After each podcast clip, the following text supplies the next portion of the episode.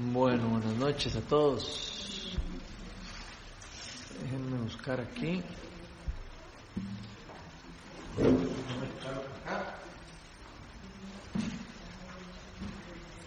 ¿Alguien quiera comentar algo de la semana pasada?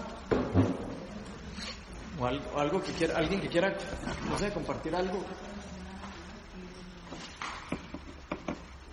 Si alguien quiere, este es el momento como para compartir y si no, le pasamos al, al, siguiente tema. Pues si alguien quiere, no sé, decir algo que le gustó la vez pasada o, o comentar algo, o si está experimentando algún cambio o algo bonito, puede, pueden compartir.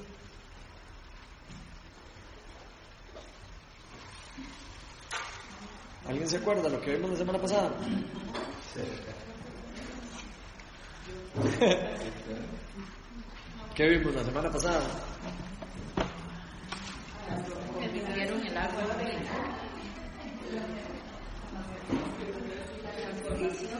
La transformación. ¿Que hay Biblias para los que no trajeron?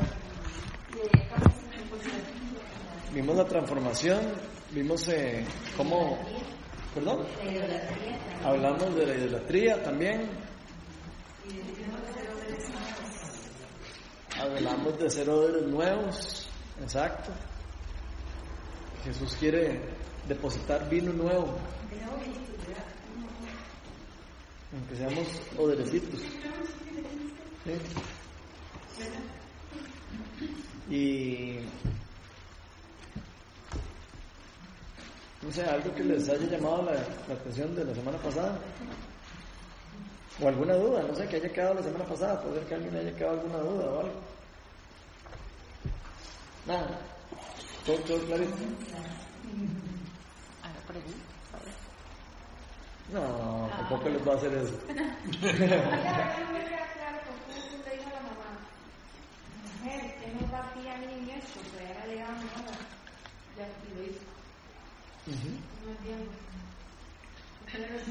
De eso hablamos la, la vez pasada. Ajá, hablamos de que obviamente en la palabra de Dios nosotros no podemos ver en los tiempos, no podemos ver cuánto tiempo pasó después de eso. Él pudo haber contestado eso y hacerlo, no sé, una hora después o dos horas después.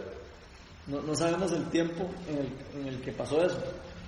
Pero es muy probable que primero Jesús le está diciendo a la mamá que las cosas del reino no, no, es lo que cualquiera le pida, sino es lo que el Padre le, le diga hacer.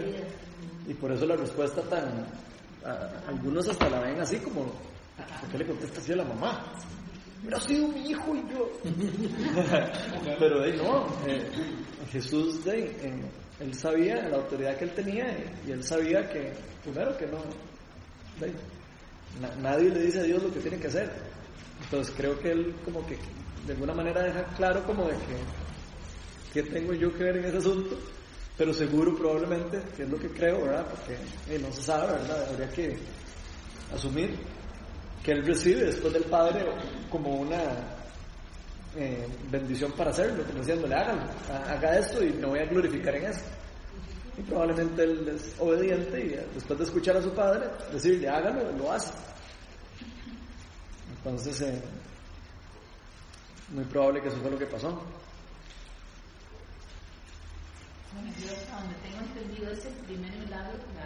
Ese es el primer milagro. Nosotros hablamos de que el Evangelio de Juan tiene siete milagros. Vamos a ver siete milagros específicos que nos van a revelar más acerca de Jesús. Eh, la semana pasada hablamos un poco de que lo que significó todo este milagro. Y, y ahora, y ahí vamos a ir viendo conforme vayan saliendo los milagros, yo les voy diciendo eh, cuáles son, para que no se los pierdan y vayan como sabiendo cuáles son y por qué es que están ahí, porque están puestos intencionalmente. Ahí lo vamos a ir viendo. A mí también, eh, creo que Otto me hizo una pregunta que tal vez sería también importante hacerla. Vos me habías preguntado que por qué Jesús había dicho que por qué algo con el vino viejo, no, sé, no me acuerdo. Que el vino viejo Ajá. era mejor. O te dice alguien que lo lea, porfa, un tirito eso, para... Alguien que lo tenga ahí, el versículo. Es que yo tengo solo el, el primero, el el, el que dice que, que el, el viejo, que el vino viejo sabe mejor. Déjame a ver si lo busco yo. Todos dicen primero El el mejor vino. Y cuando los invitados ya beben mucho, entonces dicen que el más barato. No, al- al ma- más adelante.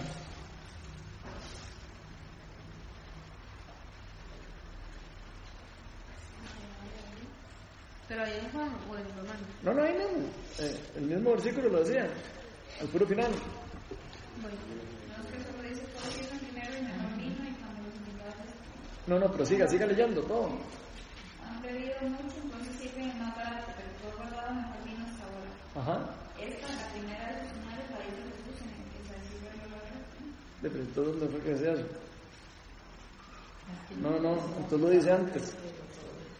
O lo dice después, en el pasaje. En algún lado lo dice, pero yo me acuerdo que otro me mandó esa pregunta. Vamos a ver, Juan, voy a buscarlo yo. Juan. Aquí dice. mm, Ah, ya sé lo que dice usted cuando ellos dicen que, que dejar, que por qué dejaron. No, Le preguntan que la. Dice que como que el, el vino viejo es mejor que el nuevo. Esa era la duda. Porque dice eso, en algún lado. Lo que pasa es que tengo que buscarlo. Lo que decía al final era que, que había dejado el mejor vino para lo último. Tal vez en esa parte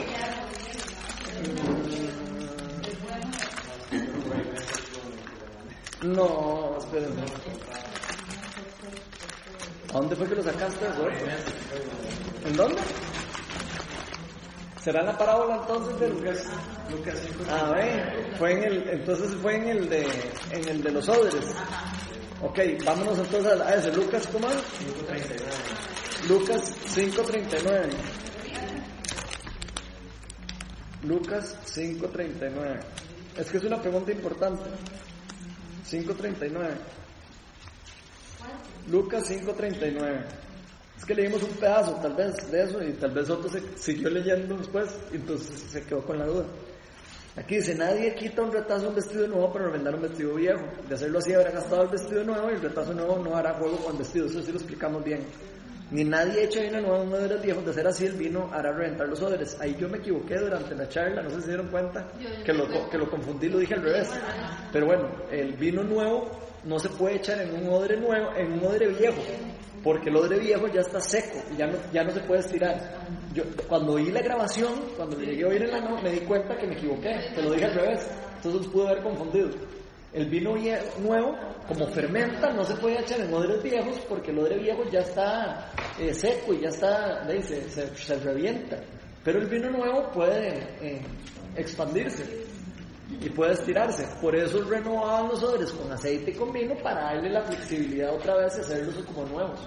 Otra vez, eso sí lo expliqué bien, pero a la hora que dije, lo del, dije al revés la palabra. Entonces nada más para, como para aclararles eso. Entonces dice porque se eh, de- el vino y los odres se arruinarán. Más bien el vino nuevo debe echarse en odres nuevos. Eso sí lo explicamos bien.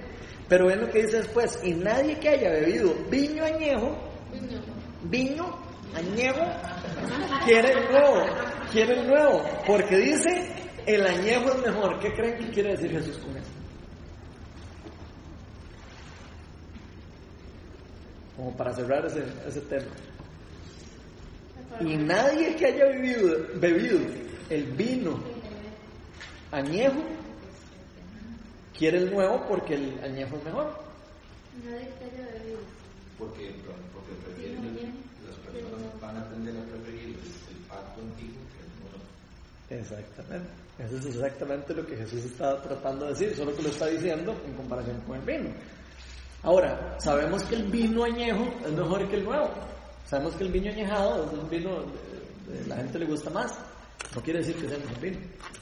A nivel de lo que Jesús quiere hacer, que quiere hacer algo nuevo en nosotros. Entonces, eso lo que quiere decir es que la gente, del, la gente, nosotros, vamos a querer permanecer en el pacto de la, de la ley. Porque ya hemos probado un poco del pacto de la ley. Los judíos ya habían probado el pacto de la ley. Entonces, para ellos cambiar el pacto de la gracia, de hecho, si lo vemos en el libro de Hechos de los Apóstoles, vemos cómo a ellos les costó pasar del, del- del pacto de la ley al pacto de la gracia bastante. Cuando estudiamos el libro de Hechos, hace un tiempo para atrás, no sé si se acuerdan, que, que hasta tenían discusiones y todo, pero ¿de qué? Eh, se acaba de ser cristiano, hay que circuncidarlo. Porque querían seguir con la ley, querían seguir cumpliendo toda la ley judía y querían seguir cumpliendo toda la... Y entonces, eso es lo que Jesús está diciendo ahí prácticamente, está diciendo el nuevo pacto eh, a la gente le va a costar el nuevo pacto, ¿por qué? Porque va a querer ganarse el amor de Dios por sus propias obras siempre. Porque va a querer siempre eh, eh, permanecer en ese pacto de la ley que pareciera que es mejor. Porque todos nosotros decimos, como, como que pareciera que es mejor, ¿verdad? El, el, ser bueno y todo eso. Aunque eso no es lo que él está diciendo, no está diciendo que no haya que cumplir el pacto, pero lo que está diciendo es que ya nosotros no estamos atados a ese pacto ni a la maldición que nos generaba el pecado. Acuérdense lo que vimos la semana pasada, lo que vimos en Romanos. La ley le dio poder al pecado. Entonces, si nosotros nos pegamos a la ley y vivimos bajo la ley, estamos bajo maldición. Porque no podemos cumplirla. Es imposible cumplir la ley sin, sin quebrantarla. Ninguno de nosotros, por más que quiera cumplir la ley, o sea, la podemos tratar de cumplir y sí, vamos a poder, pero tarde o temprano caemos y nos vamos a sentir sucios. Nos vamos a sentir como, ay, ya yo no pude. Y vamos a escuchar al Satanás diciéndonos, pero, hey, cristianito, ¿no? Que usted está muy renacido y no sé qué. Jesús nos está diciendo, ustedes no necesitan eso más. ustedes necesitan solo el pacto de la gracia.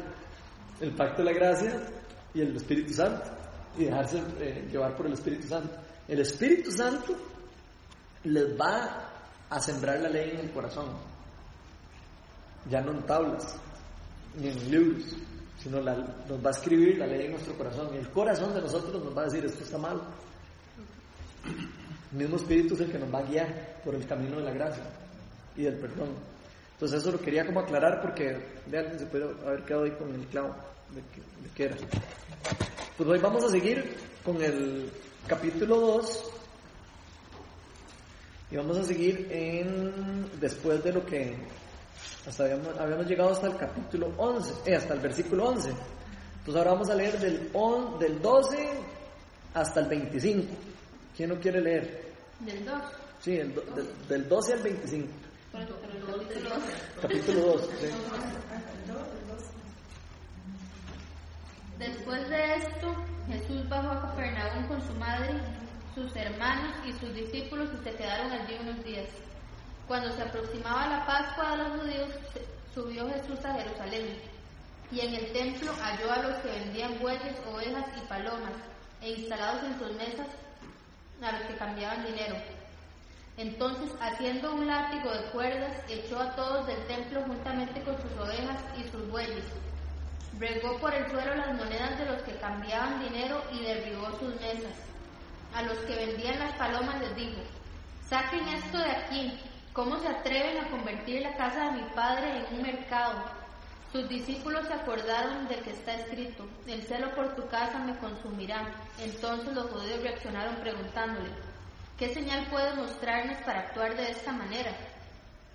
Destruyan este templo, respondió, respondió Jesús y lo levantaré de nuevo en tres días. Tardaron 46 años en construir este templo y tú vas a levantarlo en tres días.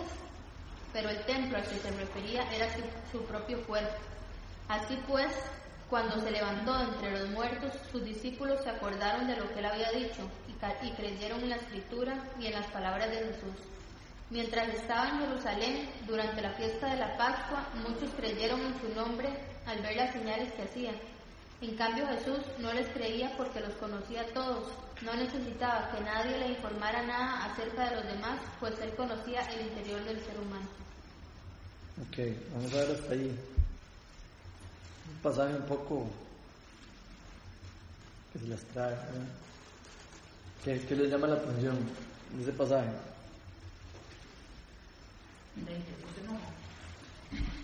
Se enojó que hasta ahorita entiendo por qué, porque uno, y va a ser sincero, uno lo ve en las películas de Semana Santa, y en Semana Santa sí lo dice.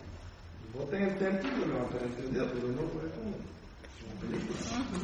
Y es hasta ahorita que que asimilo que sí, que tiene, relación con la resurrección de él. Así es.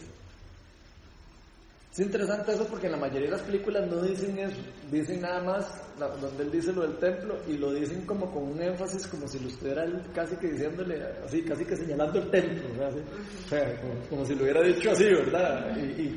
Y yo creo que él lo, lo debe haber dicho más, eh, destruyan este templo, así, ¿verdad? No creo que haya dicho destruyan este templo, así como salen casi que en algunas películas, que pero me llama mucho la atención porque eh, él contesta lo que le preguntan.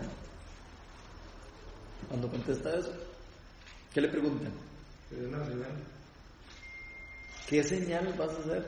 ¿O hacer una señal? ¿Qué, qué señal vas a hacer? Para, para saber que usted tiene autoridad para hacer eso.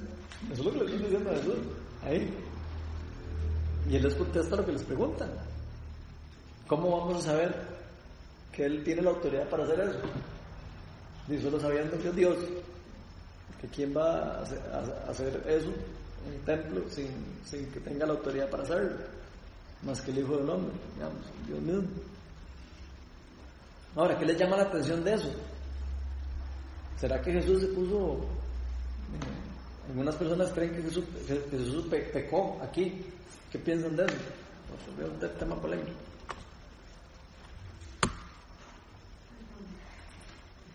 ¿Habrá pecado Jesús aquí? Porque Jesús no, nunca pecó. Se enojó. Ajá. Ok, pero es que es eso a lo que quiero llegar. Pero volcó mesas y todo. Ajá.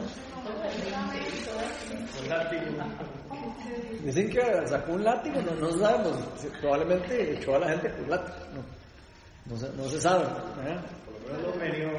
Por lo menos tenía látigo. Y volcó las. Ok. Entonces hablemos, hablemos un poco de eso. ¿Qué, qué sienten de eso? Porque Jesús se enojó.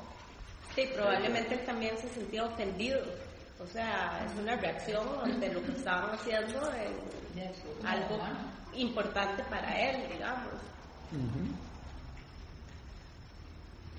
¿Qué nos enseña? Si nosotros queremos conocer a Dios, ¿cómo hacemos para conocerlo? Tiempo. Ajá. ¿Y quién nos enseña cómo es Dios?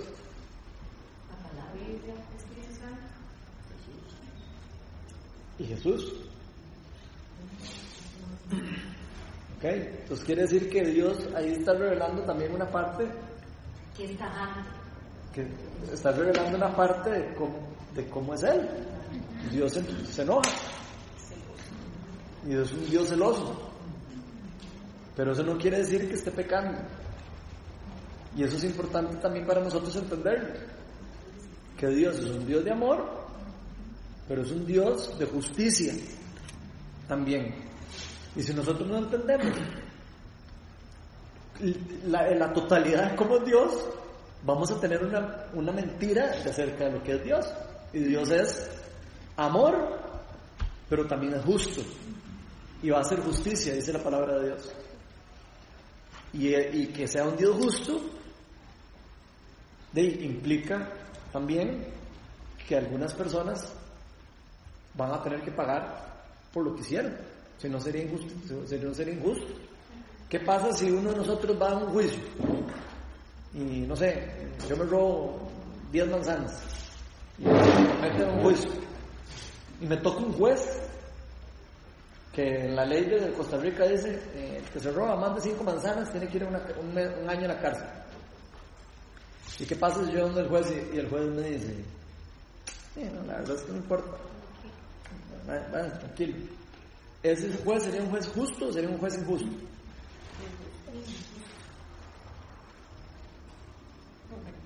Sería injusto.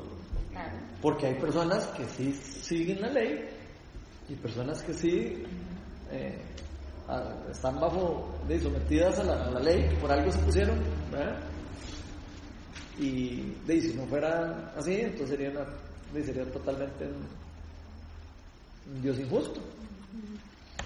Entonces, eh, creo que es importante lo que Dios nos está revelando. Uno, que Él es un Dios que detesta la injusticia y detesta el, el pecado y que detesta eh, cuando alguien abusa de nosotros, cuando alguien abusa de las cosas de Él.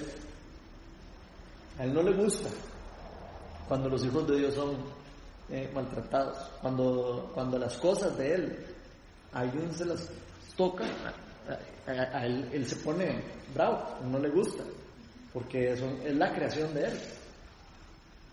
Él la protege a su creación.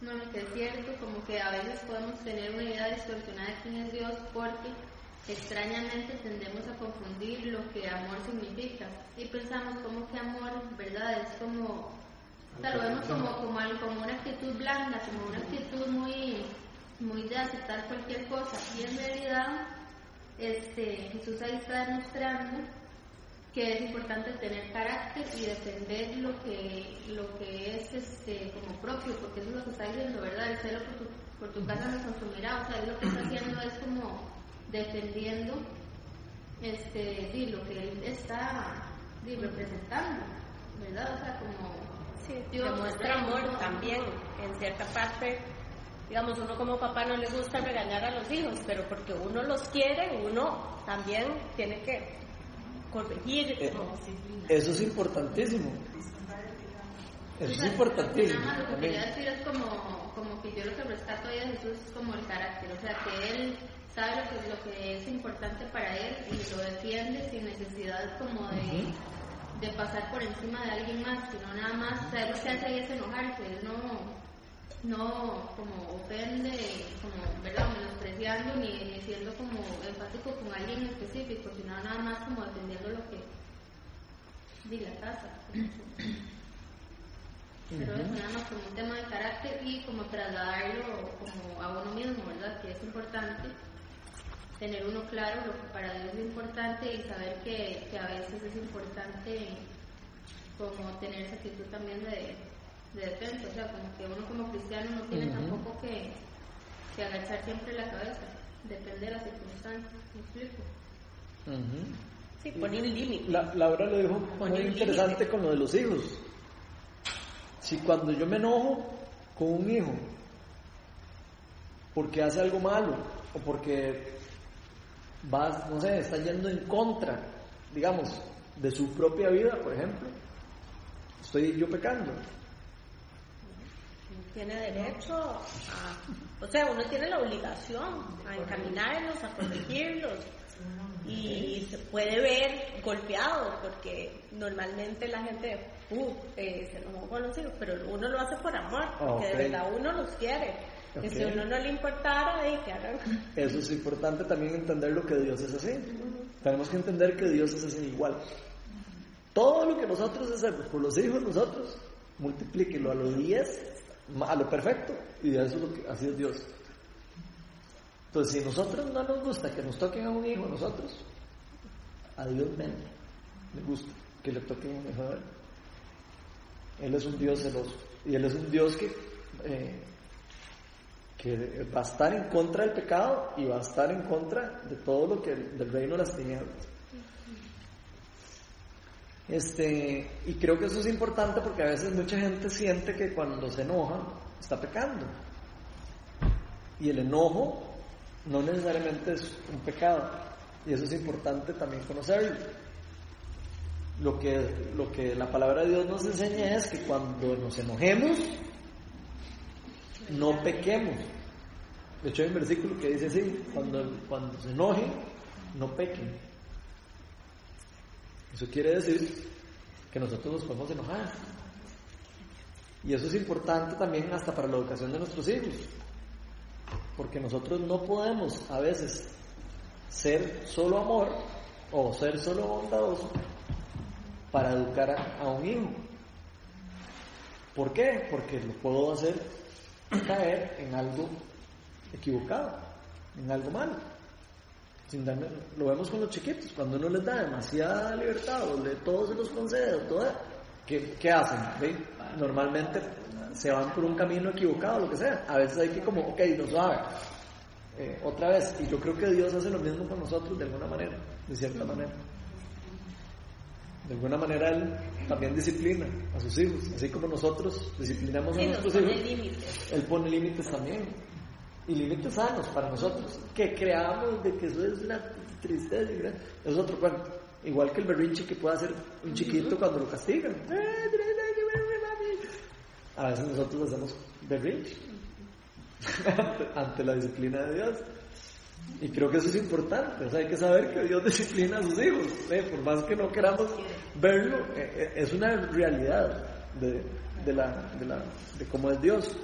Ahora, que disciplina a sus hijos no quiere decir que les mande, que los vaya a, a- a- a, no sé, a desear el mal para hacer el bien. Y una de las cosas que más confunde eso tal vez es el, el Antiguo Testamento. El Antiguo Testamento confunde mucho a la gente porque eh, el Antiguo Testamento es como toda la historia de cómo Dios se mostró como Dios y cómo Dios le tuvo que enseñar primero a un pueblo que Él era el Dios verdadero. Y para hacer eso, Él tuvo que hacer una serie de cosas y darles autoridad a las personas que estaban siguiendo para que supieran y creyeran y se dieran cuenta que Él era el Dios verdadero. Y si ustedes se leen el Antiguo Testamento, se van a dar cuenta que de repente van a, darse cuenta donde Dios a veces castigaba a pueblos enteros. Y, o castigaba con enfermedades y con cosas así eh, al, mismo pueblo judío. Y después los sanaba cuando se, li- se libraban del pecado. O de repente les decía a los judíos, vayan y, y conquisten la tierra de no sé qué. Y, ve, y ahí tienen que, para, para conquistarla, tienen que matar a todas las personas que vivan ahí. Y ahí es donde empezamos a decir, "De, ¿cómo es? ¿Cómo es que Dios eh, va a mandar a personas ahí a, matar personas y todo? Pero, si nosotros nos damos cuenta que el plan de Dios es perfecto y que Dios sabe que todo lo que está haciendo lo está haciendo para una voluntad buena y para un resultado bueno y creemos en eso, podemos darnos cuenta, digamos, o podemos llegar a entender que Dios tenía una, un propósito de por qué hizo esas cosas, por qué permitió que se hicieran. El mundo ya estaba destinado, destinado a la muerte. Todo el mundo estaba destinado a la muerte, prácticamente. Y yo creo eh, que Dios a veces hace cosas por el bien de la humanidad, hace algunas cosas que parecieran que no son buenas para la humanidad. Nosotros decimos, pero ¿cómo es eso? Pero Dios tiene el control y sabe el inicio y el final. Sabe todo lo que pasa en el mundo y todo lo que va a pasar. Dios sabe lo que va a pasar y lo que pasó al mismo tiempo. Entonces, para nosotros ver esa parte de la historia o ver algo, una parte de Dios, nos puede hacer creer a nosotros que, que Dios es una cosa que no es realmente. Por eso es importante leerse toda la palabra de Dios y ver el contexto de todas las cosas de cómo pasaron. Y la otra cosa es que después de que Jesús muere en la cruz, ya Dios restaura la humanidad. Dios restaura el pecado. O sea, quita el- le- la, la parte del pecaminosa. Ya Dios no necesita mostrar por medio de, no sé, en medio de una enfermedad que alguien está pecando. No lo necesita. Porque más bien ya Él mandó la cura de la enfermedad. Ya Él mandó la cura del sufrimiento y del dolor y del llanto. Él ya lo mandó. Entonces es interesante ver que desde el nuevo pacto de la gracia eh, no parece, no pareciera como que Dios eh, mande enfermedades, como por lo menos yo no lo he visto en el Nuevo Testamento, que Dios mande directamente una enfermedad a alguien para corregirlo o algo. Más bien vemos al revés. Vemos que el, el reino de las tinieblas o Satanás es el que se encarga de todas las enfermedades y de todos los asuntos. Entonces eso yo creo que es también como importante. Yo sé que no tiene nada que ver con lo que estamos hablando, pero de no sé, salió el tema. Este Jesús se pone ahí celoso en el templo. Algunas personas dicen que en el templo se estaban inclusive vendiendo las cosas más caras que afuera del templo personas que, otros estudiosos, digamos, eh, escritos de otras personas extra bíblicos que conocían de la historia, cuentan que en, esos, en esos, en el templo, de como en el templo estaban las tenían palomas, tenían corderitos, tenían todas las cosas que ellos tenían que llevar para sacrificar, ahí lo vendían, obviamente, a un precio más caro, y, lo que tienen es un mercado ahí.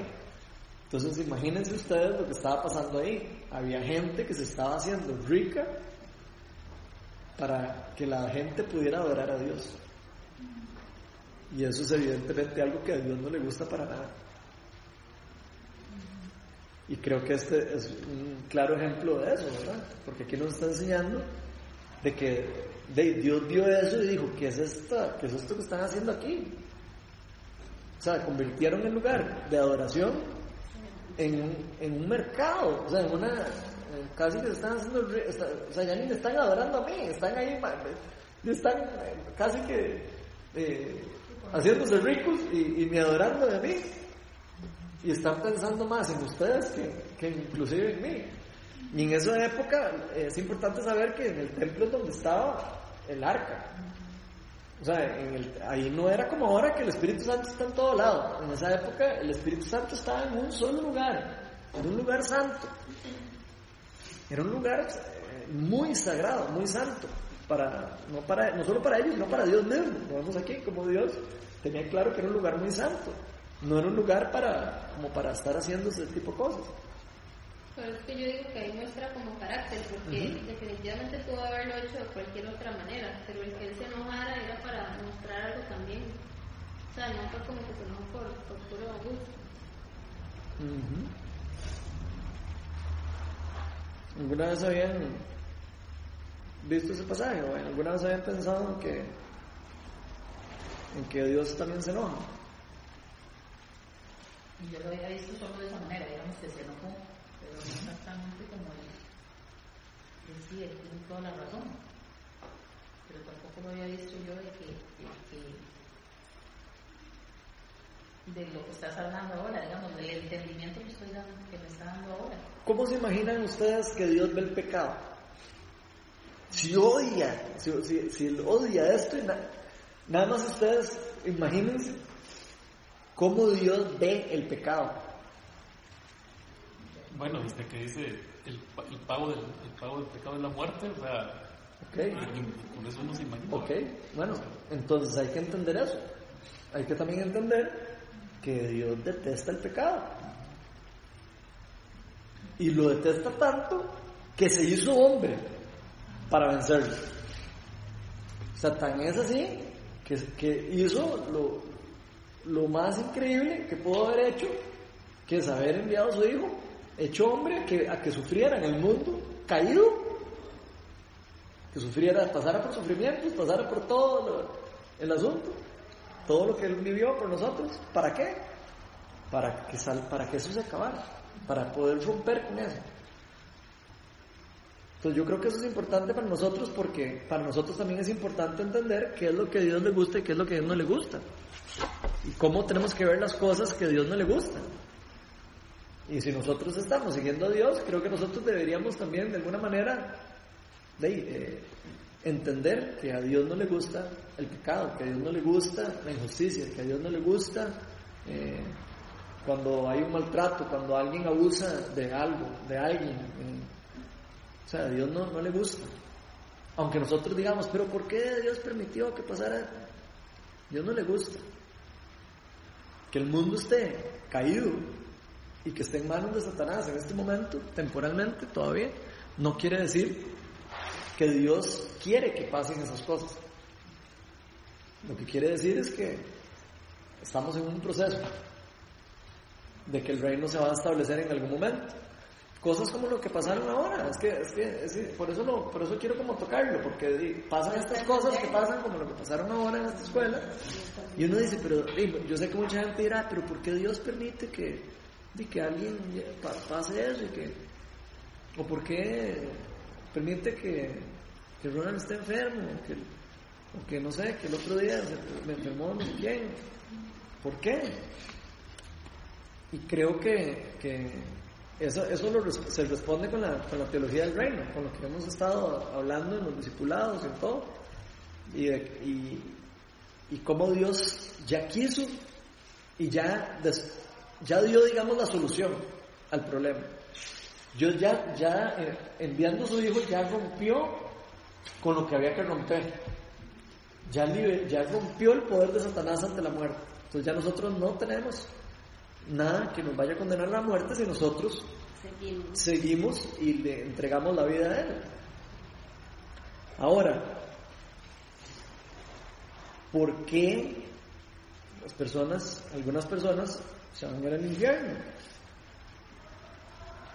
Porque algunas personas... Porque no se arrepienten de corazón o porque no...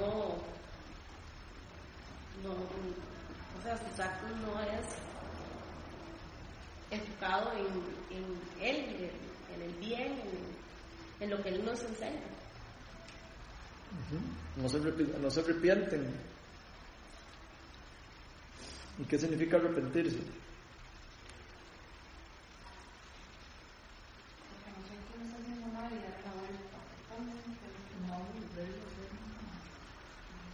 tratar por lo menos y corazón. Arrepentirse y, si vuelve a suceder, arrepentirse más rápido. Es una trampa que hay de que, de que, pucha, otra vez te acabas de arrepentir y ya vas de nuevo. y, entonces, no, no, hasta que, hasta que usted lo haga bien, entonces sí, viene, viene y me busca. A, el Señor, no. Lo, lo más importante es rendirse a los pies del Señor y volverse solo rápidamente. me, me, lo dijeron como que eso es madurez espiritual, porque muchas veces uno piensa que uno lo va a arreglar uno por las cuentas de uno y después va, va a Dios cuando ya está bien y no, o sea, es todo lo contrario, o sea, vaya rápido, sométase a Dios, pídale fuerzas con el Espíritu de Él pero para mí es muy importante lo que estás diciendo de madurez, porque una vez más me enfoco en los chiquitos, o sea, uno enseñándoles, ¿verdad? Bueno, agarre bien los cubiertos en la mesa, pero yo llevo 14 años todos los días diciéndole a que yo digo, bueno, pero ¿cuándo este chiquito me va a hacer verdad? Pero, pero bueno, ahí poco a poco, esa madurez, lo importante es que también en algún momento se les van a, a salir a comer y van a decir, se van a acordar de la mamá. Dice, ¿verdad? Pero cuesta, o sea, no es, no es fácil. A mí me encanta eso porque es exactamente el mismo ejemplo que nosotros con el pecado. Exacto. Es, es, una, es exactamente lo mismo. Bueno, a mí me pasa a menudo que digo, pero wow, o sea, lo tengo consciente, yo sé que no lo quiero hacer, yo trato de no hacerlo, pero cuando me doy cuenta, uh, ya me fui, ya lo hice, ya... Todo, pero tenemos que saber que hay consecuencias. Claro. Y eso es una cosa también que tenemos que saber. Hay consecuencias, igual como un niño, cuando hace algo y uno le dijo, no haga esto, y hay una consecuencia, igual nosotros tenemos consecuencias espirituales, si no hacemos caso. Si no hacemos caso, hay consecuencias. Y Dios ya nos dijo cuáles son las cosas que, que todos tenemos que hacer para que nos libremos de las consecuencias para que no caigamos en las consecuencias. o para que no, no, tengamos que pasar por la, por la consecuencia. Ahora, nada más agregando eso, hay, a veces hay un punto en el cual nosotros ya logramos identificar que está mal, pero, pero viene esa, esa lucha interna. Mm, lo hago, lo hago, y por otro lado ya uno sabe que no.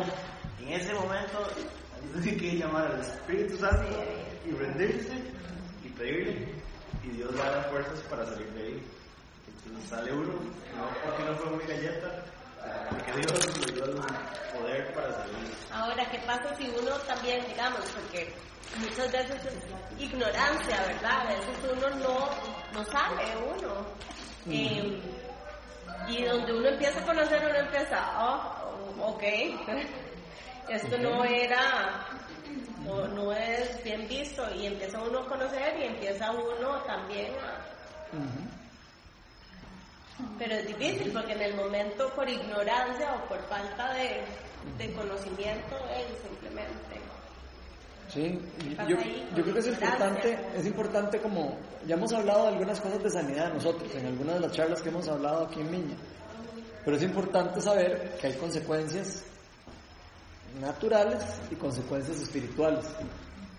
O sea, si yo hago y, no sé, hago algo bien malo, no sé, obviamente nunca lo haría, pero si, si mato a alguien, por ejemplo, hay una consecuencia en el mundo, o sea, probablemente me metan a la cárcel.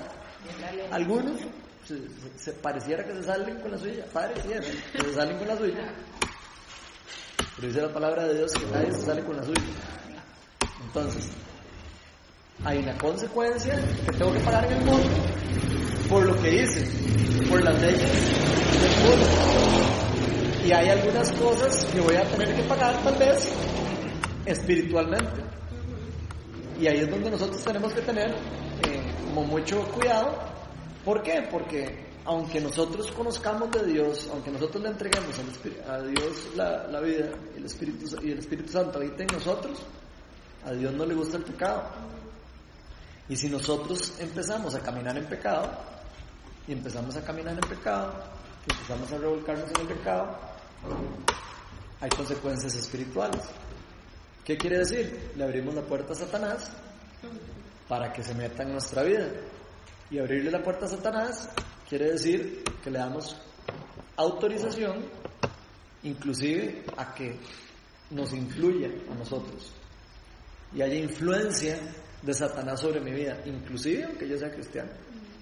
Y eso es una cosa muy importante de entender porque hay personas que equivocadamente creen que por ser cristiano ya no pueden ser afectados por consecuencias espirituales, que ya no pueden ser afectados por eh, demonización, que ya no pueden ser eh, afectados eh, porque dicen que ya fueron perdonados. Sí, todos fuimos perdonados, pero fuimos perdonados y estamos llamados a vivir en, santidad, estamos llamados a vivir una vida en, según la voluntad de Dios.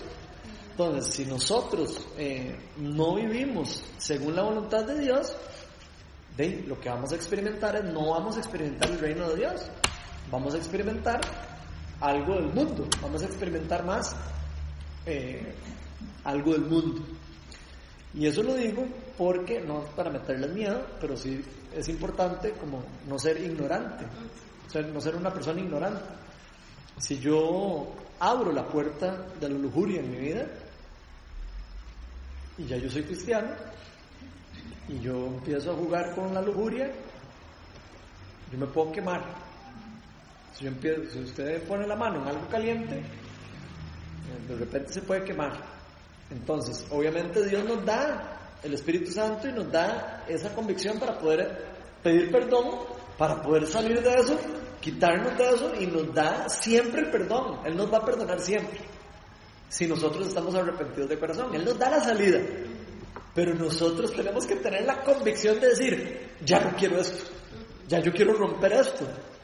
Inclusive que caigamos otra vez. Y, si nosotros podemos entregarle a Dios eso, Dios nos va a perdonar, dice la palabra de Dios. Entonces, nosotros tenemos que entender que la vida en general es un proceso de santificación, como lo estábamos hablando el otro día que lo comentó usted. La vida es un proceso de santificación, no es, un, no, es no, es un, no es que me tocaron con una verita mágica y de repente el Espíritu Santo me transformó en la bella, en la, no sé, en la princesa no sé qué, y entonces ya, ya, ya nunca más voy a volver a pecar y ya no voy a experimentar nunca lo malo, ni, y entonces ahora solo las bendiciones van a estar sobre mí. Eso no es cierto. La palabra de Dios te enseña eso. La palabra de Dios enseña más bien que cuando uno le entrega la vida de Dios y cuando uno le entrega al mundo, o sea, más bien va a tener cosas en el mundo que se van a poner en contra de uno. ¿Por qué? Porque, porque vamos a estar viviendo para Dios y vamos a estar viviendo en contra de lo que el mundo ya se estableció y lo que está gobernando el mundo. Y eso es muy importante como comunidad saberlo porque hay guerra espiritual. Entonces hay que saber que cuando nosotros nos acercamos a Dios, siempre Satanás va a querer recuperar lo que era de él. Satanás siempre va a querer como, ok, se me, se me escapó este mae, sea tonto. Este mae que antes estaba predicando en contra del, de Dios, ahora está ahí, resulta que se hizo cristiano. ¿Cómo creen que se, Sí, tampoco le va a gustar. No, por supuesto que no. Y, va a ser por donde sea para... Y pero nosotros tenemos que tener la, la fe, la voluntad y la fuerza de, de saber de que es el camino correcto lo que estamos tomando. A mí me pasó cuando le entregué la vida a Dios y, y sentí el llamado a ser pastor, de caí enfermo con una enfermedad así casi que como mágico. Nunca había tenido ninguna enfermedad, nunca había tenido nada. Le entrego a Dios, yo era ateo, ¿verdad? Yo era ateo, yo era, no creía en casi nada en las cosas de Dios. Eh, fui criado católico, y, y, pero era poco, poco practicante. Y leyendo la palabra de Dios, Dios me transformó. Y entonces empecé a, a, leer, a leer la y voy a empezar a leer la palabra de Dios, a ver que, a ver, y Dios me abrió los ojos rajadísimo. Me leí la Biblia en cuatro meses y medio, entera. No, fue algo muy chivo. Un día voy a dar el testimonio, un día voy a dar el testimonio en la iglesia. Eh, después escuché todas las charlas de tres años de la iglesia a la que asistía como en dos meses. Fue una, fue una cosa así, un hambre. Dios me dio un hambre sobrenatural, digo yo, sobrenatural, de aprender de Él. Y me abrió los ojos. Pero yo creo que el crecimiento fue, mío fue como, como estaba aquí totalmente así y el Señor me empezó a subir así y de ahí, sí, Satanás no le hizo para nada gracia. Es lo que yo creo. Yo creo que Satanás dijo, ah, no, aquí ya ahora sí, este que estaba predicando antes, ¿cómo se me va a poner así? Y eh, yo creo que la enfermedad mía es guerra espiritual. Es una guerra espiritual. Yo no creo que Dios eh, eh, me haya mandado la enfermedad, ni creo que Dios me, me tenga enfermo por tenerme enfermo. Yo creo plenamente que es guerra espiritual. Y, me acuerdo, eso se los cuento porque de más de uno, ustedes podrían en algún momento experimentar algún tipo de guerra espiritual. Y creo que como comunidad tenemos que estar preparados, primero uno para apoyarnos unos a otros. Y cuando uno está pasando por guerra espiritual, uno necesita a alguien que llegue y le diga, vamos adelante, acuérdense que... Y, y yo lo digo porque es muy importante eso y saber que todos los que estamos aquí vamos a necesitar ayuda, vamos a necesitar apoyo, apoyarnos unos a otros, eh, preguntar cómo estamos. Mau, ¿cómo estás vos? Bien, ok, bueno, si hay algo por lo que yo puedo orar, yo puedo orar.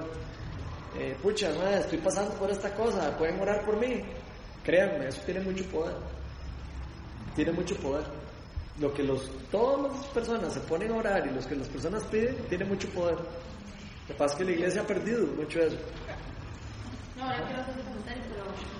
Es que el otro día que, eh, que estábamos hablando de que los apóstoles le piden al Señor que les enseñe a orar, ¿cómo sabe uno? ¿Cómo que estás orando bien? ¿Cómo uno? No sé. No, yo quiero decir algo de algo que ya dijo, que ya pasó, pero todavía quiero decir algo. Bueno, entonces dale este primero porque si no se cambia el tema. Vamos a acuerdo. Yo soy de las más desesperadas de estar en la iglesia que hay. 40 años de estar en la iglesia. Pero hasta este año se me está dominando el cerebro. Exacto, a eso voy. Porque, o sea, ¿cuántas veces yo no he leído la Biblia, he leído a Charles? O sea, yo pero de memoria. Y hasta que Ronald empezó con el, el estudio de Hechos, yo empecé a ver voy a, a ver, mira que el Espíritu Santo está ahí para darnos poder. Y entonces, hasta ahí fue que he empezado a entender, y cuando leo la Biblia siempre subrayo con morado donde dice el Espíritu Santo, que acá rato lo dice, que la gente le pide ayuda al Espíritu Santo, que el Espíritu Santo viene y derrama en el amor de Dios, que el Espíritu Santo es el que me va a y que el Espíritu, Así es el Espíritu. Por supuesto. Porque a veces uno no sabe orar, y Dios en su misericordia lo ayuda y todo, pero yo creo que donde uno empieza a orar más efectivamente, empieza a ver cosas como yo me siento súper polla y siento que me voy eh, con el déficit atencional, de repente no sé si estoy como, como tan enfocada y, y a veces siento, pucha, trato y trato y trato y como que no alcanzo. Pero aquí hay algo importante, Dios no quiere religión. Si vos estás esperando decir, Señor mío, alma mía, Estoy esperando a que te derrame sobre mí, Señor. Y arriba y abajo y no sé qué. O sea, eso no es lo que Dios quiere. Dios lo que quiere es que usted le diga, papi, papi, estoy en esto, o sea, necesito ayuda. Él entiende el idioma de nosotros. Dios no es un Dios complicado. ¿Me explico? Dios nos conoce a nosotros como somos. Nosotros, a nosotros nos han enseñado mal a orar, nos han enseñado mal a, comunicarnos con Dios. Hay herramientas que no hemos aprendido a usar. y, no, y hay unas herramientas como el Espíritu Santo que no hemos aprendido a usar, que no es una herramienta, es una persona. Pero es una persona que nosotros tenemos que, que convivir y tenemos que eh, dejarlo entrar en nuestra vida. Es la, una de las personas de la Trinidad. Y Dios la dejó en la tierra con nosotros, para con nosotros y para por nosotros. Entonces, la oración, sí, la oración tiene mucho poder, especialmente una oración de fe, una oración. Por eso la palabra de Dios dice, la oración del justo tiene poder.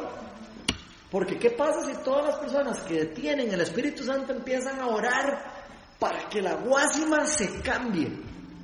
¿Qué creen que va a pasar? ¿Qué creen que pasó aquí en Jerusalén cuando ellos decían, Espíritu Santo, ven?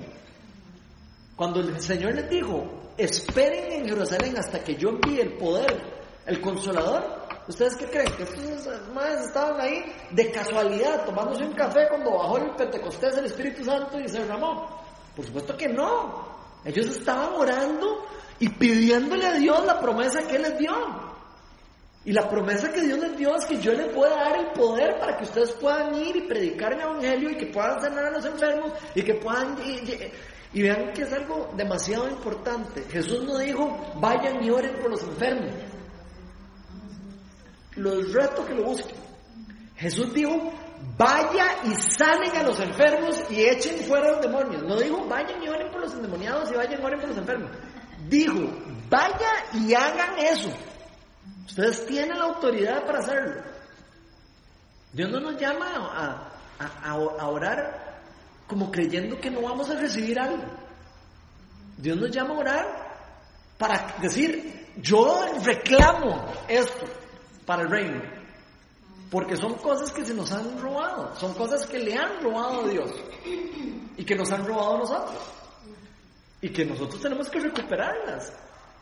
Nos está queriendo robar el matrimonio. Hay que recuperarlo en el nombre de Jesús. Nos está queriendo robar eh, a un hijo. Hay que recuperarlo en el nombre de Jesús. Y se proclama con la palabra y se ora y se pone a todo el mundo a orar a reclamar lo que es de nosotros. Si nosotros nos apoderamos de lo que Dios nos da, vamos a ver al poder de Dios actuar. ¿Qué pasa cuando oramos con poder por una persona que necesita liberación? Viene el poder de Dios y la libera. ¿Qué pasa cuando, cuando entendemos que nosotros tenemos la autoridad para hacerlo? Dios lo empieza a hacer. ¿Que somos unos ignorantes? Sí, yo soy ignorante también. ¿Que todos estamos en un proceso de aprendizaje? Sí, todos estamos en un proceso de aprendizaje. ¿Que, que no todos sabemos echar fuera demonios perfectos y que no todos sabemos echar? Sí, ninguno. Pero eso no quiere decir que tengamos que tener miedo. Eso no quiere decir que Dios no nos llamó a hacerlo. Eso no quiere decir que Dios no nos va a preparar para hacerlo. ¿Ustedes creen que los discípulos están 100% preparados?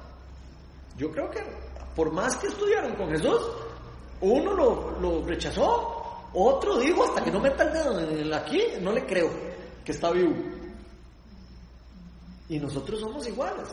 Por más que leemos y leemos y leemos, como dice Frese, los fariseos se sabían de memoria la palabra de Dios. De memoria. Por eso se llamaban fariseos. No podían ser fariseos si no se aprendían la palabra de memoria.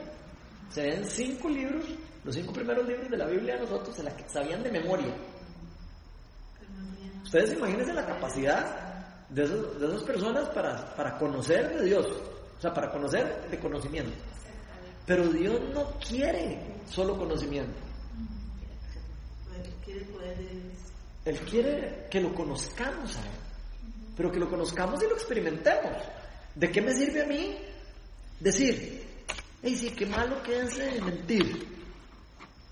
Si soy un mentiroso y, no quiero cambiar eso, y no quiero entregarle a Dios eso, y no quiero de verdad decirle a Dios, vaya, yo no quiero, escuchar, por lo menos ayúdame a no mentir. Mínimo. Si, yo no tengo como las ganas y la voluntad de conocerlo a Él, Dios no nos va a obligar a conocerlo. Y es, es vacilo porque para mí, Otto me dijo alguna vez que decía, esas cosas tan raras que me dice este chiquito, ¿verdad? Porque esos que pasan de católicos, grupitos cristianos, o sea, que raros que son, ¿verdad? Yo, eso es lo que yo pensaba. que una vez Otto me dijo, cuando usted vaya a leer la Biblia, invoque el Espíritu Santo. Yo dije, yo teniendo veintipico años de estar en la iglesia y otro de un cinco, ¿verdad? Y entonces, pero entonces yo lo he, bueno, es que en este año ha sido como más, desde que estoy en esta línea, ha sido como más evidente y de verdad, yo el otro día yo decía, y él lo cuento a manera de testimonio, este, el otro día yo te oración a no sé quién más, porque yo me sentía enclochada, enclochada, y que no dice, pero ¿por qué no puedo salir de aquí? Y varios, por varios meses yo le decía, yo siento que ocupo un winch que me saque del barro porque no, no logro salir y no sé qué es. Pero yo decía, bueno, que Dios me ilumine y en eso salió el Espíritu Santo, que el Espíritu Santo me ilumine. Y yo, o sea, y abrí la Biblia y en, en, Romanos se dice que Dios depositó su amor en nosotros a través del Espíritu Santo. Para mí fue como, ¡oh! o sea, esto es muy básico, todos ustedes dicen ese obvio. Pero para mí fue, y Dios me dijo, ahí está su se llama Espíritu Santo. Por eso te digo a la de leer el libro de Hechos, con un lápiz de un color y otro de otro, y con uno marca todas las veces que dice Espíritu Santo y otras todas las veces que dice orar. Porque se combina, estar orando al Espíritu Santo en el nombre de Dios, pero, pero lo cuanto se me da el testimonio, que uno, uno, si invoca al Espíritu Santo de verdad viene, o sea, le revela cosas. Y yo, yo, yo creo algo que, que, digamos que para, que para mí me gustó lo que, lo que mencionaba Ronald. Eh, yo siento que, digamos, tal vez no es que nosotros debamos como saber orar, o sea, digamos, ah, bueno, hay un, ok, es, para orar hay que hacer esto, esto, esto, esto. No, yo creo que no hay nada estructurado, ¿verdad? Lo que sí creo es que nosotros lo que sí tenemos que hacer es conocer las promesas de Dios. Nosotros tenemos que conocer, digamos, qué es lo que Dios dice en la Biblia, ¿verdad? Y sabiendo eso es reclamarlo. O sea, reclamarlo y decir, no, o sea, yo puedo, yo tengo, como dijo Ronald, yo tengo la autoridad para sanar. Porque no lo hago, o sea, tengo que hacer, eso es mi mandato. Entonces yo creo que eso es como lo básico, ¿verdad? Digamos, tal vez, o sea, conocer primero qué es lo que Dios dice que, que yo puedo hacer y, y hacerlo, ¿verdad? Y reclamarlo, decir, Él nos, ha, Él nos promete muchas cosas allí, ¿verdad? Y eso es lo que, lo que debemos de, hacer. Nos dice que, que nos deja el Espíritu Santo, o sea, realmente convivir con él. O sea, Creo es, que yo lo que estoy diciendo lo veo tan claro. Hoy estoy muy hablativa porque ese tema me. es como yo, es como tener un iPhone, no sé chateando la tecnología, pero es como tener un iPhone y solo usarlo para tomar fotos y hacer llamadas. Entonces digo, hey, sí, pero es que hay una aplicación aquí que se llama, no sé cuál aplicación, la de ¿De cómo? ¿El calendar? El calendario. es como tener el calendario ahí, no usarlo todos los días. Y uno dice que se olvida todo uno y teniendo un iPhone, uno. Es exactamente lo mismo. Y es que ahí está, pero no Y es que yo sé que ahí está, pero es que no, es que me da miedo meterme el app ahí. Eso es lo que pasa cuando nosotros nos da miedo acudir al Espíritu Santo o cuando nos da miedo orar por alguien por sanidad. ¿Por qué? Porque decimos, ¿y si fracasamos? ¿Y si lloro y no se sana? ¿A usted qué le importa que si no se sana? Eso es cosa de Dios. O sea, si uno, Él nos llama a nosotros a orar, no nos llama a preocuparnos para que la persona se sanó o no se sanó, ¿cierto o no? Él dice, nos da un orden, vaya y oren y, sanen. No nos dice, vaya, oren y sanen y preocúpense por, por los resultados. No. Nos dice, vaya, oren y sanen y crean lo que yo les estoy diciendo. Que algunas personas se sanan y otras no se sanan. Sí, eso va a pasar. ¿Por qué? No sabemos. ¿Por qué? Probablemente porque hay guerra espiritual detrás. Porque todavía no les toca. Porque tal vez algunas personas no están preparadas para recibir su sanidad. Algunas personas no quieren entregar sus pecados. Eso pasa muchas veces. La persona no quiere entregar el pecado o la cosa que tiene y muchas veces el pecado que tiene es lo que está influenciando en su cuerpo o en su mente o en su emoción o en sus... Acuérdense que el ser humano es un ser integral. Ya nosotros acabamos de pasar un, grupo de charlas de sanidad integral. Yo les recomiendo de verdad que las escuchen. Para eso está el SoundCloud. SoundCloud slash Vina Oeste. Inclusive están todas las charlas de Hechos de los Apóstoles. La de Hechos. No, ya estoy, ya lo sigo, ya... Ok, ya está siguiendo. bueno, qué bueno, ¿verdad? Es una herramienta muy poderosa. Ahí hay años de estudios bíblicos, desde que empezamos a plantar la iglesia. Ahí está todo el libro de Hechos de los Apóstoles, así como estamos ahora hablando. Está el libro de algunas cosas de Pedro, porque no en ese momento no grabábamos todas las charlas ni estábamos tan así. Ahora ya nos pusimos como más vivillos y empezamos a grabar para que no se desperdicie todo lo que estamos haciendo aquí y otras personas no puedan recibir y no, y no tengan que recibir solo una cosa que estamos viendo. En un futuro lo lindo sería que se hagan más grupos, que no solo yo sea el que estoy dando los grupos, sino que otras personas estén dando otros grupos. Tal vez alguien podría dar un grupo de hechos de los apóstoles, otro podría estar dando un grupo de otra cosa. ¿Me explico? A, eso es a lo que tenemos que llegar, si queremos realmente enseñarle a la, gente. Porque una sola persona no le puede enseñar a 400 personas, a 200, a 100, a 20. Es muy difícil. Se necesita un montón de personas que quieran enseñar, que quieran aprender y quieran creerse lo que Dios nos llamó a hacer. Entonces, el SoundCloud yo se lo recomiendo. Y aquí tocamos a veces temas que no podemos entrar mucho porque vean que ya hoy, de hecho, hoy nos salimos totalmente del tema. Eso a veces pasa. Y no hay que ponerse bravos porque el Espíritu Santo a veces desvía las estructuras. Y si hay algo en lo que nosotros creemos aquí en Viña Oeste es que no tenemos que seguir estructuras. Porque a veces es más importante lo que una persona necesita escuchar que lo que yo, Ronald, tengo aquí planificado para hoy. O lo que alguno de ustedes decía, yo vengo estudiado para aprender del el tema. ¿Por qué me están hablando del otro? yo quería cortar un poquito con lo dale, nada más. Dale, dale. Porque cuando yo pensaba en oración y todo, y yo veía a la gente, yo muy, digamos, que si alguien se pone a orar, o Ronald, yo escucho, yo yo no tengo esa capacidad, esa habilidad, pues no, yo no puedo. Pero yo, digamos, mis oraciones son muy particulares en el sentido que yo voy manejando y, ahí yo siento que quiero orar, y entonces yo empiezo a hablar, y para mí es como conversar con Dios. Otro momento muy mío es haciendo ejercicio, me parece que de natación o no sé, para mí es como cualquier momento, estoy trabajando, este, estoy como un momento, es que yo soy odontólogo, entonces al rato me voy y, y entonces, bueno, nada que ver, hay que tener, entonces yo ahí oro, yo ahí oro, es que es como que, y entonces tal vez, porque yo antes decía, no hay que estar como arrodillado en el cual. esa es la mentira. Yo, yo no creo en eso, pero no sé si será, sí, no sé si me equivoco, pero yo, no, no digamos, manejando, es que voy dos horas para y dos horas de vuelta. Yo manejando y en esos momentos toda la Brasil es cuando yo más siento como que, que estoy en contacto, más bien en la noche, en el ajeteo, en las citas y todo, me encuentro como un momento. Entonces, ese, ese es como mi, mi, tip, pero eso es lo que me ha funcionado a mí, ¿verdad? Ok, quiero complementar eso, porque esa es la forma de relacionarse con Dios.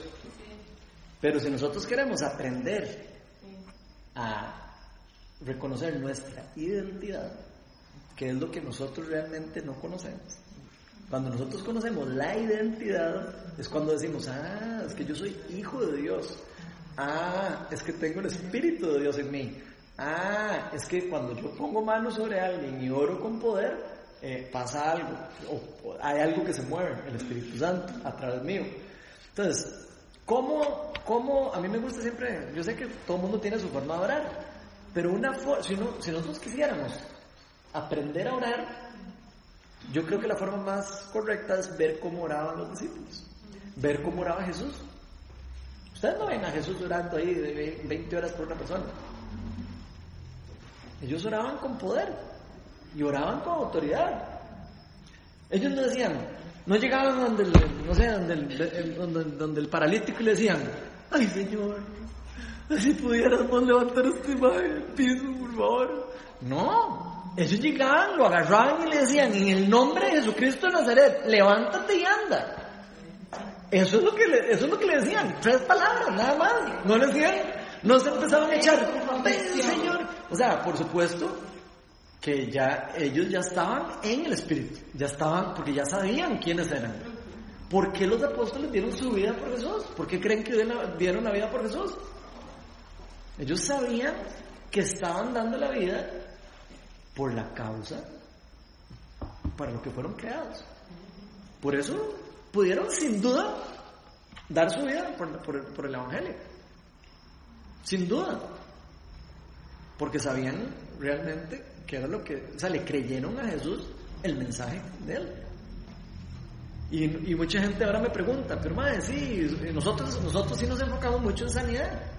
Ahí lo, los que se acerquen a la iglesia se van a dar cuenta que nos enfocamos mucho en la sanidad y le damos mucha importancia a eso porque creemos que Dios quiere sanar a las personas.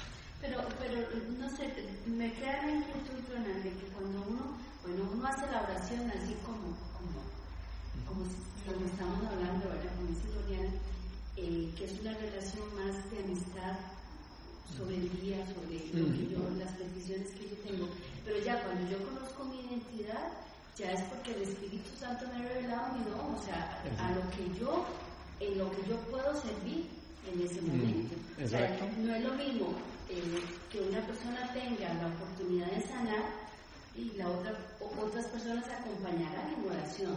Pero yo creo que uno tiene que, no sé cómo uno logra llegar a, entender para lo que sirve, por ejemplo. O sea, si yo voy a servir para sanar, si voy a servir para, para predicar o, para qué, o sea, eso es complicado.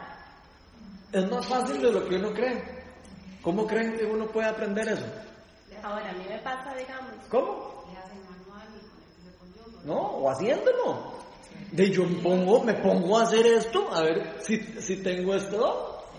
Pero si yo no me pongo a hacer nada, de, entonces ¿cómo voy a saber cuál es mi don? me pasa en el chat que tenemos, verdad? Alguien pone, ay, necesito que oren eh, por mí, con este, entonces uno, bueno, yo, mi reacción en el momento es, ah, wow, me voy a unir en oración, pero entonces de repente hay, una presa de oraciones que tengo que yo digo, wow, ¿cómo, cómo lo todo esto? O sea, no, no me da el cerebro, o sea, de verdad, trato y empiezo y el déficit atencional me tira para... Sí, no todo el mundo tiene el don de intercesión. Intercesión es un don. Pero, pero es que es diferente la intercesión que al mandato de Jesús. Jesús nos dio un mandato a todos. Y yo quiero que lo leamos otra vez. El mandato que nos mandó Jesús, la gran comisión. si alguien se tiene que ir, tranquilo. Lo que pasa es que ahí se desvió el tema. Pero si alguien se tiene que ir, tranquilo. Pero yo quiero que leamos, los que se vayan a quedar, que leamos la gran comisión. ¿Qué fue lo que Jesús nos, le dijo a todos sus discípulos? ¿Ok? Mateo 28. Alguien que lo busque ahí.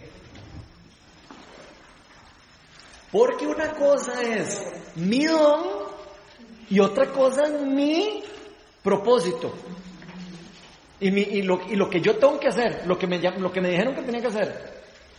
¿Cierto? Sí, porque entonces ahí es donde, donde yo voy, lo que es orar y lo que es para lo que sirve. Ok, y, y quiero decir una cosa más. Todos servimos para algo. Sí.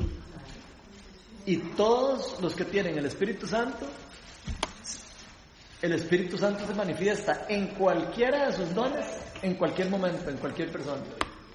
En algunos se va a poder manifestar más en alguna cosa. ¿Por qué? Porque probablemente esté enfocándose mucho en esa cosa. Pero el Espíritu Santo puede darle, porque es el mismo Espíritu el que da todos los dones, dice la palabra de Dios. El mismo Espíritu Santo le va a dar el poder de, a la persona que, que diga, yo voy a prestarme para esto, el Espíritu Santo le da el poder para hacerlo. Porque eso es lo que dice la palabra de Dios. El problema es que nosotros no, nos da como,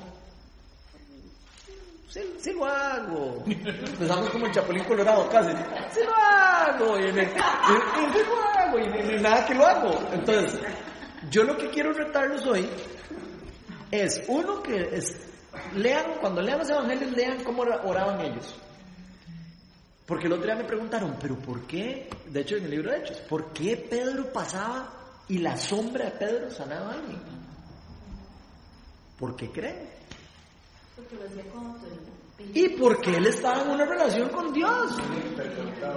Estaba conectado, él estaba todos los días probablemente en arrepentimiento, pidiéndole perdón a Dios por sus pecados, porque él era pecador también, digo, si no creían que era pecador, él era pecador, igual que nosotros, no es que era una eh, persona sobrenatural.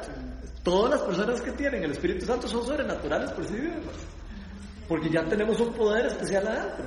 Ya nos hacen especiales, ya somos diferentes, somos una nueva creación, una nueva, somos totalmente otra creación, aunque no queramos verlo.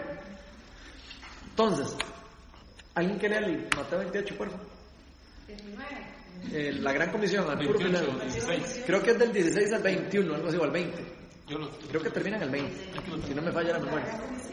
Ok, alguien que lo lea en voz alta. Los once discípulos fueron a Galilea a la montaña que Jesús les había indicado. Cuando lo vieron, lo adoraron, pero algunos dudaban.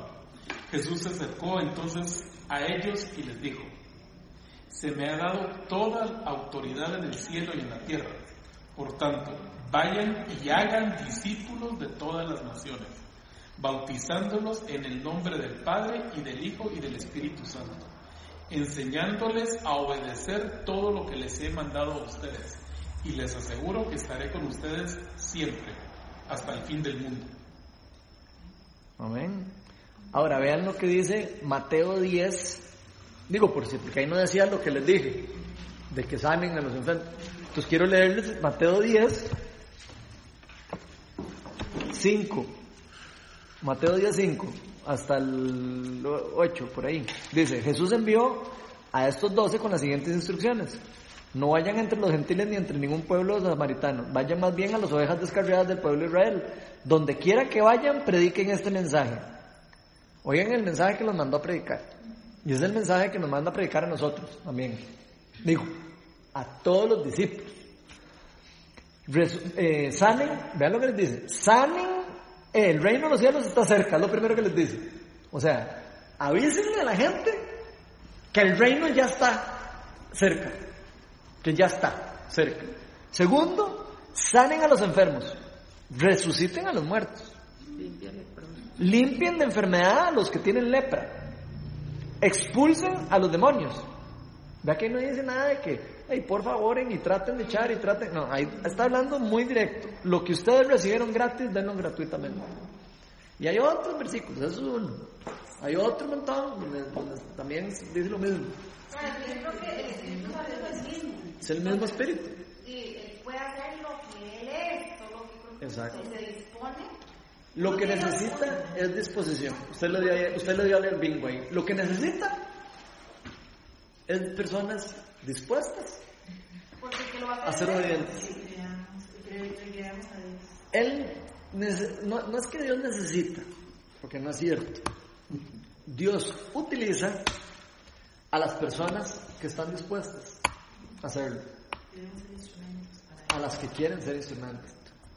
Tal vez va a usar a personas que también lo quieren, porque él tiene el poder para agarrar, inclusive usar al faraón, que no lo quería él, para que hiciera algunas cosas para que sacara al pueblo de Israel. Me explico, él puede hacer cosas sobrenaturales así, pero eh, hablando del Espíritu Santo y de la gran comisión, las personas que se disponen a hacerlo, Dios les da el don. ¿Usted quiere el don de sanidad? Pídalo. Porque la palabra de Dios dice que el que pide, se le da. Que el que pide, se le da. Ahora, ¿para qué pido? ¿Para qué quiero el don de sanidad? Es la, la próxima pregunta. ¿O para qué quiero yo el don de discernimiento? Si lo quiero para andar rajando nada más de que yo soy un eh, profeta de Dios, de que yo no sé qué, no creo que eso sea la motivación correcta. Pero si usted, si uno pide el don de, de, corazón y uno le dice a Dios, de verdad, yo quiero que me des el don, porque yo quiero ponerme a tu servicio, créanmelo, lo que les digo que se los va a dar. Porque está escrito en la palabra de Dios que tengamos más facilidad para algunos dones, como todas las habilidades de nosotros. En algunos dones vamos a tener más habilidades que otras. Pero todas las personas que tienen el Espíritu Santo pueden ejercer cualquiera de los dones espirituales en un momento específico, en un momento dado específico, si está dispuesto a hacer algo, eh, algo para Dios. Y vean, también es así que cuando Dios, eh, cuando Jesús murió, les dijo, a ustedes saben que los gobernantes los van a agarrar y los van a matar, o los van a agarrar, y los van a, encarcelar. Y el Espíritu Santo les va a decir qué es lo que tienen que hacer. El Espíritu Santo nos va a decir a cada uno de nosotros qué tenemos que hacer. Cuando nosotros le decimos, ok, voy a ir a hacer esto por esta persona, o voy a ir a hacer esto voy a servir en esto. Eh, dones espirituales podemos leer después de dones espirituales, de servicio, dones de sanidad, don de discernimiento. Pero todos esos dones Dios los da para un objetivo específico. ¿Para qué? Para cumplir su comisión de llevar el reino a otros lugares. Él no va a darle un don a, cualquier persona por, por darse, no. Y normalmente Él lo da para el bien del cuerpo, dice la palabra de Dios.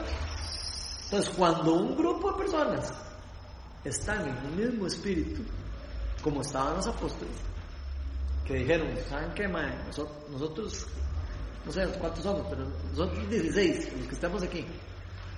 ¿Qué, ¿Qué creen que pasa si nosotros venimos aquí los martes y empezamos a pedirle en oración a Dios que derrame los dones espirituales sobre nosotros?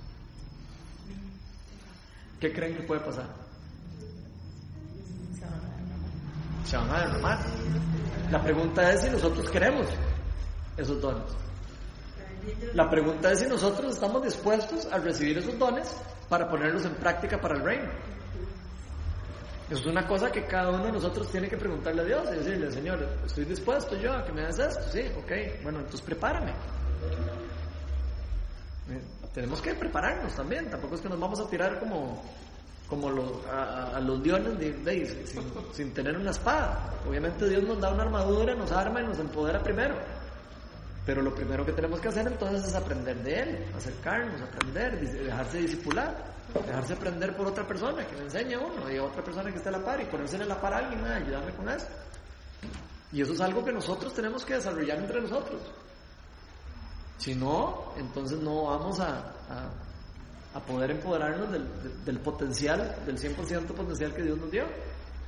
Cuando a mí el Señor me dijo, bueno, no el Señor me dijo, no voy a decir eso cuando sentí que el Señor me dijo eh, que Él me estaba llamando a plantar una iglesia y me dijo precisamente que iba a ser una iglesia donde el don de la sanidad se iba a derramar en una forma fuerte. Yo al principio no me lo creí. Yo al principio decía, ay, esa de la mente. Y, de mi misma esposa, que no está, tuvo que quién sabe qué pasó. Espero que nada más sea la chiquita molestando. A la tos. Ok. Bueno, eh, mi esposa tampoco se lo creía. Y cuando la primera vez que dije voy a empezar a orar por los enfermos, la primera vez que puse la mano sobre alguien, en la espalda, y oí los huesos tronarle sin tocarlo, y se sanó de la espalda, fue la primera vez que yo dije, y esto es en serio. O la otra vez que llegué y seguí la voz de Dios y me dejé usar por Dios y pasó algo sobrenatural. Persona, me había contado el cuento, una persona que se iba a suicidar. Y Dios me dijo, vaya, ahora por esa persona hoy. Yo fui, le hice caso. Yo no sabía orar. Yo no sabía orar, nadie me enseñado ni siquiera a orar. Me fui con la biblicilla así, yo dije, pucha, parezco casi que... Voy ahí, ahí con la biblicilla, yo ni sabía orar y me mandé. Y yo les dije, vean, yo no sé orar. La verdad, ¿por qué tenemos que jugar de espirituales? Nosotros no tenemos que jugar de espirituales. Eso, eso, el jugar de espiritual y el jugar de eso, eso no es de Dios. Nosotros tenemos que ser lo que realmente somos. Y si nosotros somos imperfectos, tenemos que saber que nos vamos a equivocar también durante el proceso de, de, activar nuestros dones y en el proceso de servir y en el proceso de orar y en el proceso... Nos vamos a equivocar. Entonces yo lo que quiero es retarlos a que no tengan miedo a equivocarse. Porque se los garantizo, se van a equivocar. Y quiero decirles que en Viña Oeste creemos en que todos son parte del, reino, que todos juegan el juego del reino. De eso va a ser la charla este sábado, por cierto. O sea, nosotros creemos de que todos nosotros tenemos un papel en la iglesia. Y todos vamos a descubrir, se los, voy a, los garantizo, que el que lo quiera encontrar, lo va a encontrar. Y la idea de este grupo, y la de estar en la iglesia, y la iglesia de todo esto, es que ayudarle a cada uno de, nosotros a descubrir cuál es nuestro don, cuál es donde, donde Dios nos quiere, qué es lo que Dios quiere hacer con nosotros. Y quiero decirles que cuando descubran ese propósito, no hay nada en este mundo que los vaya a llenar más. Eso se los puedo garantizar porque yo lo experimenté. Nada en este mundo los va a llenar más que descubrir el propósito y, y la identidad.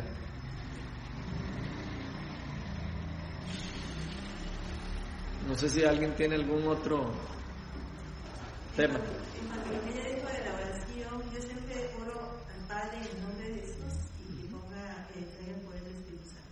Amén. Siempre oro en este, en este orden. Amén. Orarle a cualquier persona de la Trinidad es lo mismo. Porque la palabra de Dios.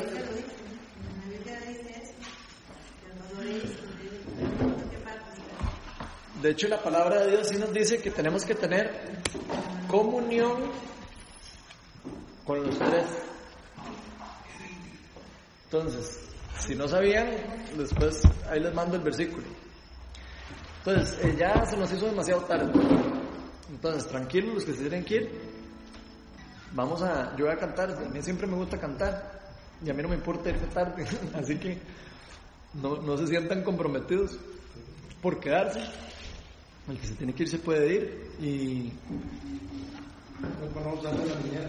Sí, yo sé, muchos de ustedes, yo sé que vienen con mucho esfuerzo y dejan de hacer cosas o los están esperando en la casa. Entonces, los que se tienen que ir, como les digo, no, no, no tengan vergüenza. Aquí nadie, no es que yo digo, ah, mira, esta persona se fue a las seis.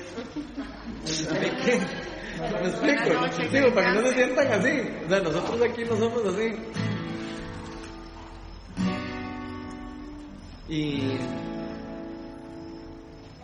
yo quiero darle gracias a Dios hoy, porque aunque, y aunque no vimos en totalidad todo el rato lo que teníamos que hablar, no sé, siento que Dios eh, quiso tocar algunos temas. Y Señor, gracias porque nos permites no estar pegados a estructuras y nos permites eh, simplemente seguir tu voz. Y yo lo que te pido, Pa, es que, que nos enseñes eh, acerca de nuestra identidad, que nos enseñes a, romper ese, ese miedo que nos hace creer que somos imperfectos y que no somos dignos para servirte, que nos hace creer que no somos suficientemente preparados o lo que sea para servirte. Yo creo que eso es una de las peores mentiras que Satanás ha querido infiltrar en la iglesia. Porque yo creo que ninguno de tus discípulos estaba nunca preparado para hacer lo que hizo. De hecho, ninguna persona en la Biblia estuvo preparado. Donde además de Moisés dijo que no podía porque era tartamudo y que le daba miedo. Cuando llamaste a, a Pedro, te negó tres veces. Cuando llamaste a cada una de las personas, dudaron. Tomás dudó. Cuando llamaste, ¿quién más? Abraham dejó todas sus cosas, pero después tuvo duda de que le ibas a dar al hijo prometido. Entonces todas las personas que tú has llamado, Señor, han tenido duda en su corazón y tú les has enseñado a, a creer más en ti y, y a seguir adelante. Yo lo que te pido es que nos enseñes, eh, que nos capacites a todos nosotros. Yo sé que aquí hay un montón de personas que, que, sé que, que, tienen miedo. O sea, yo sé, porque yo lo viví, yo lo viví. Y, yo sé que dudas en el corazón salen y, y de verdad decimos, pucha, ¿qué pasa si, me, si no digo las palabras correctas? Y yo lo que te pido es que se quite ese temor y que nos enseñes como comunidad a aprender a, que nos, a que nos enseñen y que nos corrijan sin sentirnos también mal. ¿Cómo podemos aprender si, si no nos equivocamos? Nadie puede aprender sin equivocarse. Y yo lo que te pido es que, que hagamos una comunidad donde podamos equivocarnos.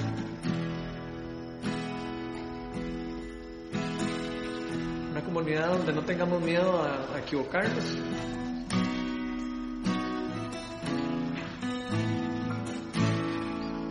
Más bien prefiero que nos hagas como la, en la parábola de, de los talentos. Que tengamos más miedo a enterrar el don, a ponerlo en práctica.